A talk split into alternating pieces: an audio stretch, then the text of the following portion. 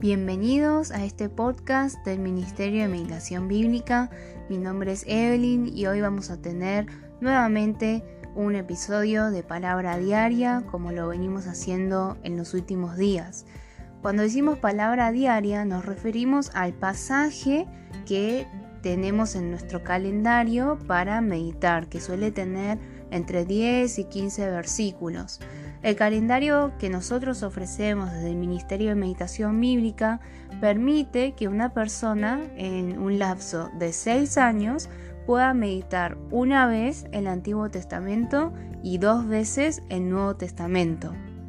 Además, siempre procuramos ir libro por libro en este momento estamos meditando los salmos y a fines del mes de julio vamos a estar meditando el libro de Primera de Corintios de manera completa, luego el libro de Génesis y luego el libro de Daniel. Hacemos esto porque creemos que es muy importante que la meditación de la palabra pueda hacerse dentro del contexto de cada libro e ir haciendo pasajes, estos devocionales diarios. De esta manera nos ayuda mucho más a comprender correctamente lo que la Biblia quiere decirnos. Así que hoy nos convoca el Salmo 54. Pero si querés saber más sobre nuestro ministerio, qué es la meditación bíblica, encontrar otros recursos online o incluso descargarte el calendario, puedes visitar nuestra página web que es www meditacionbiblica.com www.meditacionbiblica.com También ahí vas a poder encontrar la información sobre cómo encontrarnos en otras redes sociales como Instagram, Facebook y también en YouTube donde posteamos seminarios mensuales y otros recursos que esperamos que sean de edificación para tu vida y la vida de tu comunidad de fe. Así que Empezamos, como hacemos en estos episodios, con la lectura del pasaje en las versiones Reina Valera y NTV y luego con una reflexión. Y hoy también nos está acompañando en la lectura la hermana Débora, que junto al pastor Gustavo están liderando en una iglesia en Apóstoles Misiones Argentina. Y otros días nos van a seguir acompañando otras voces que sumados y colaborando juntos decíamos que, que pueda ser este espacio de, de edificación para tu vida. Comencemos.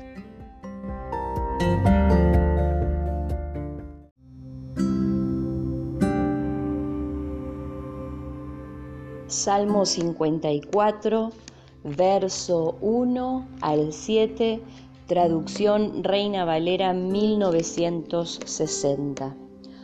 Oh Dios, Sálvame por tu nombre y con tu poder defiéndeme.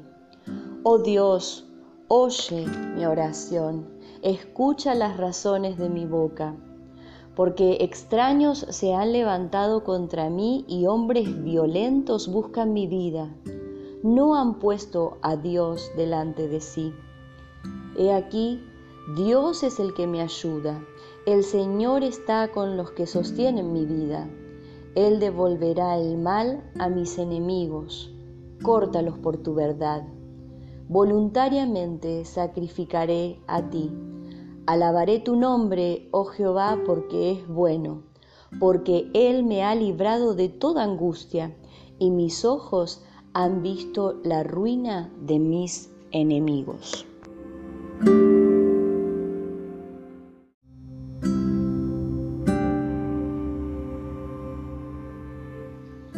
Nueva traducción viviente. Ven con tu gran poder, oh Dios, y rescátame.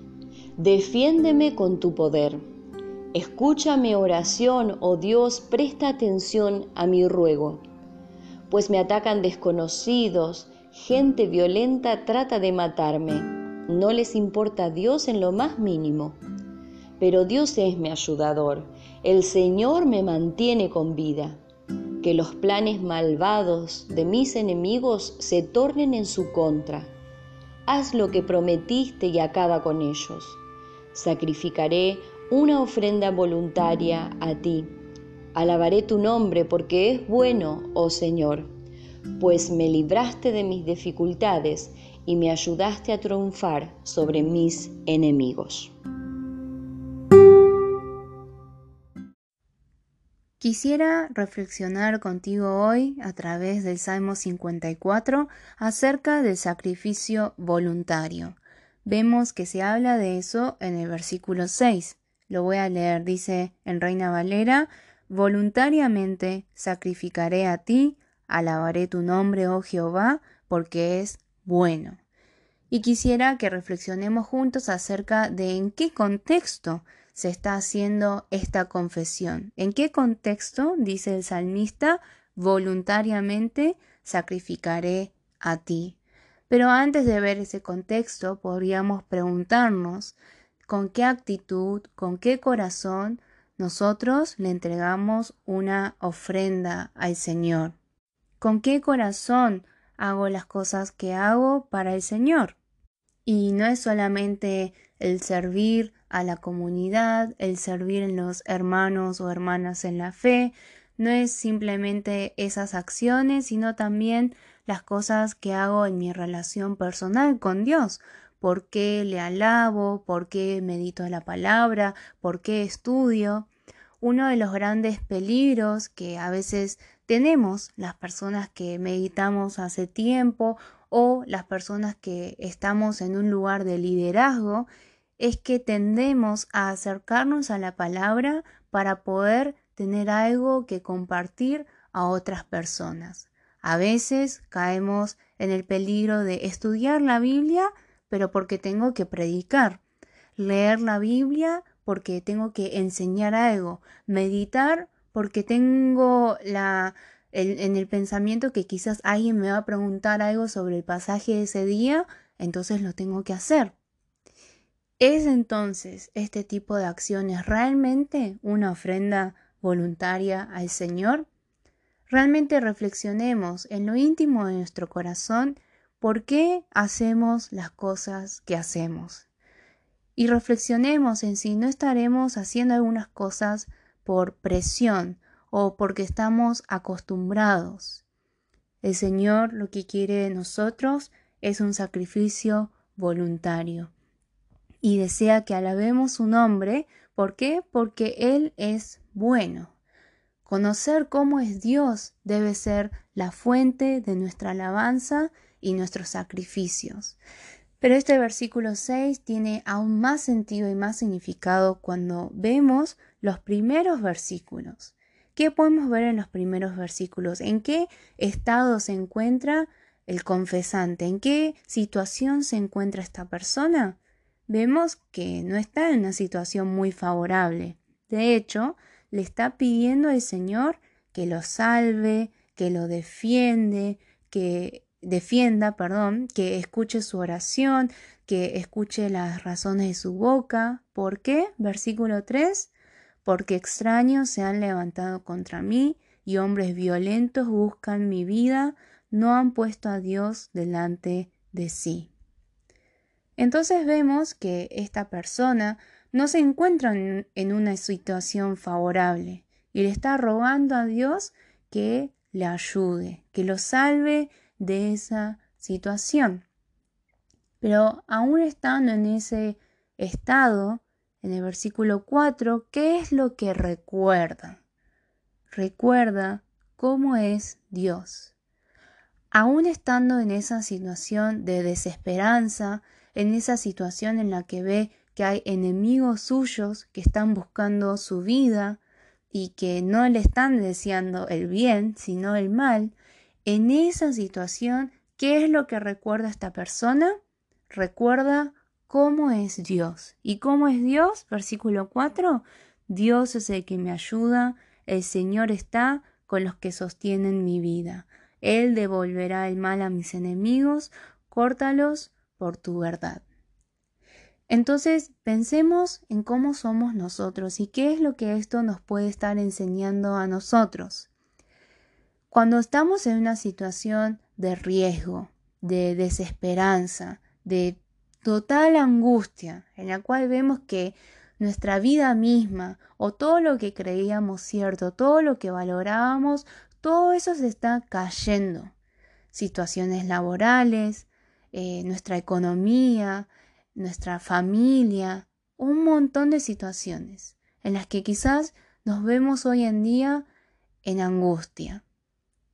¿Qué podemos aprender del salmista?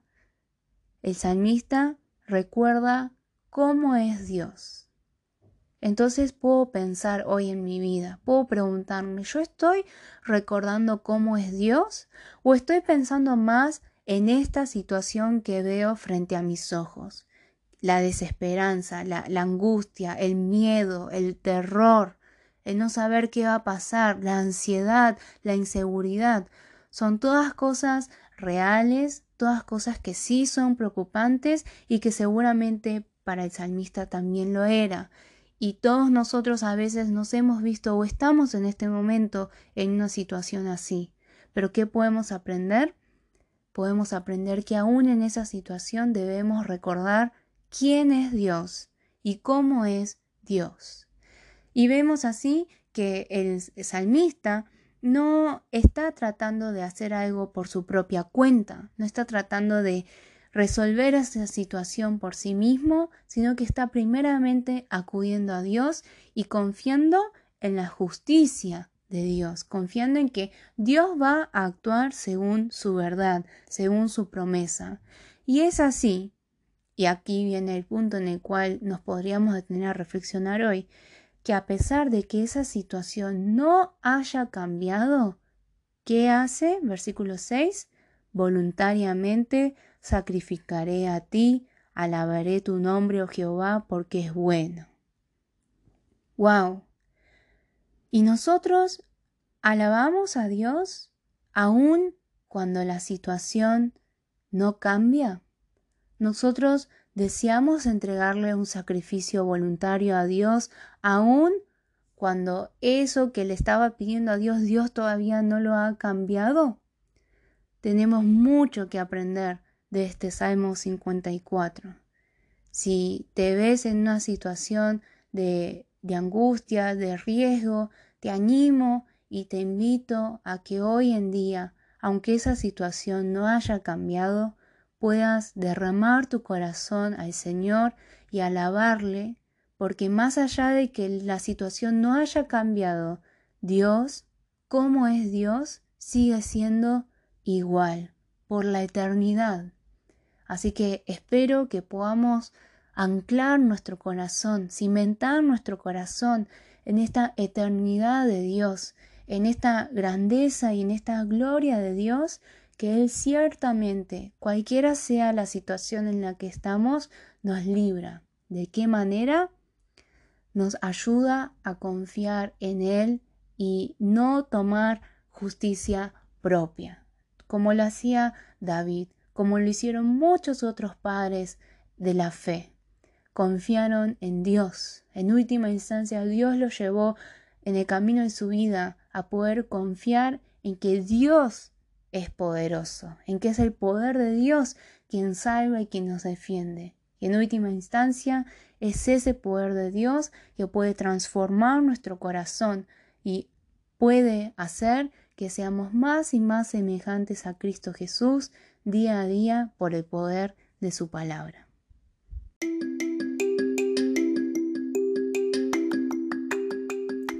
Si tenés alguna duda, comentario, alguna pregunta que quieras hacer acerca del pasaje de la palabra diaria, acerca de qué es la meditación bíblica o nuestro ministerio, no dudes en consultarnos en la página web que es www.meditacionbiblica.com Puedes encontrar nuestro contacto, los mails a los cuales puedes escribir o también nos puedes escribir por Instagram o por Facebook, Meditación Bíblica México o Meditación Bíblica Argentina.